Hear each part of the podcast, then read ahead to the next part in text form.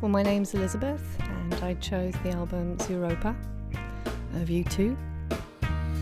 Green light, 7 Eleven, you stop in for a pack of cigarettes. You don't smoke, don't even want to.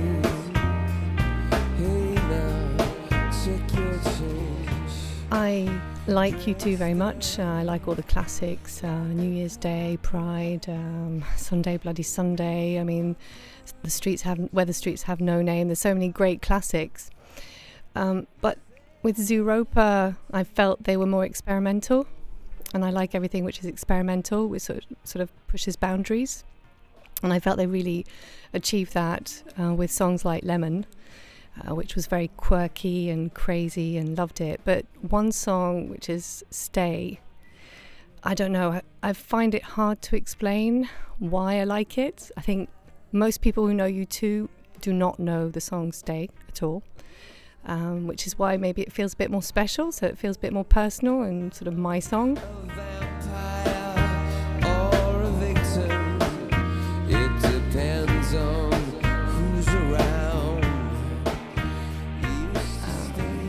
It's quite an emotional, emotional song, um, kind of meditative, soft. I like the music, I like the words. And there is, I guess, a story in a sense that it's. I never really tell people that I like that song at all. I never really talk about it. But last year I um, I was in Riga, Latvia, and I met uh, a really nice guy, a musician, Australian, who uh, was touring, sort of doing mini concerts in Latvia, and uh, who also happens to be a teacher uh, for kids with special needs, and he teaches them through his music. So it's a form of music therapy.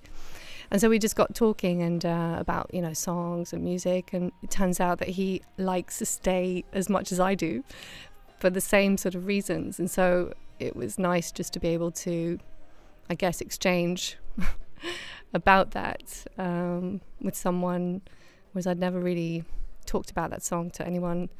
And um, it's very personal. I put it on um, only, you know, when I'm sort of quite inward looking, shall we say, when I'm not very much in the mood for talking and uh, socializing. And uh, so it is a very personal choice. And no, and I just. Uh, um, I was chatty that time in Riga because I was a bit tipsy, and you know we got talking. But uh, usually, no, I wouldn't, wouldn't tell anyone about it.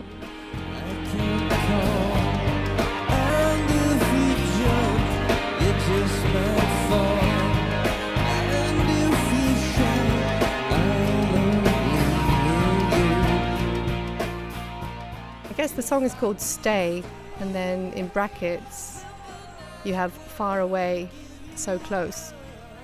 And uh, three, four years ago, I uh, my uh, half brother passed away. I didn't really ever get to know him. Uh, I knew he existed, but uh, in the months before he passed away, I actually uh, messaged a lot with him. So I got closer to him. Um, but then uh, I hadn't realized that he was uh, dying of cancer. So sorry, it's a bit of a depressing story, but um, that song is a song I played uh, for myself when he passed away because I don't know, we, we got close against all odds. And, um, you know, he, um, he moved on. So again, I wasn't sad because I didn't know him, but I wasn't happy because I just got to know him, and I was neither neither down nor up. I was neither. I was really just in that sort of zone where I wasn't entirely sure what mood I was in actually, and it's just a very calming song, which reflects the zone I'm in when I'm in that mood, and um, that's what music does. It's another level sensitivity of uh, very often expressing things you can't express in words as a human being. So that's the power of music. That's fantastic. um, music helps in so many ways, and sometimes it'll pump you up, sometimes it'll you know calm you down, and uh, I think this song kind of does both in a sense. it's very soothing and ins- you know, cathartic in some ways. At least that's the effect it has on me. and I don't know anyone except for that Australian guy um, who feels the same about that song. So um, that's why I feel it's very personal.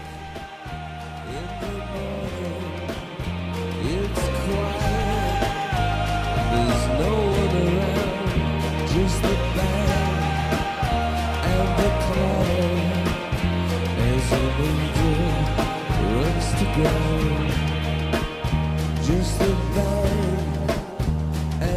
as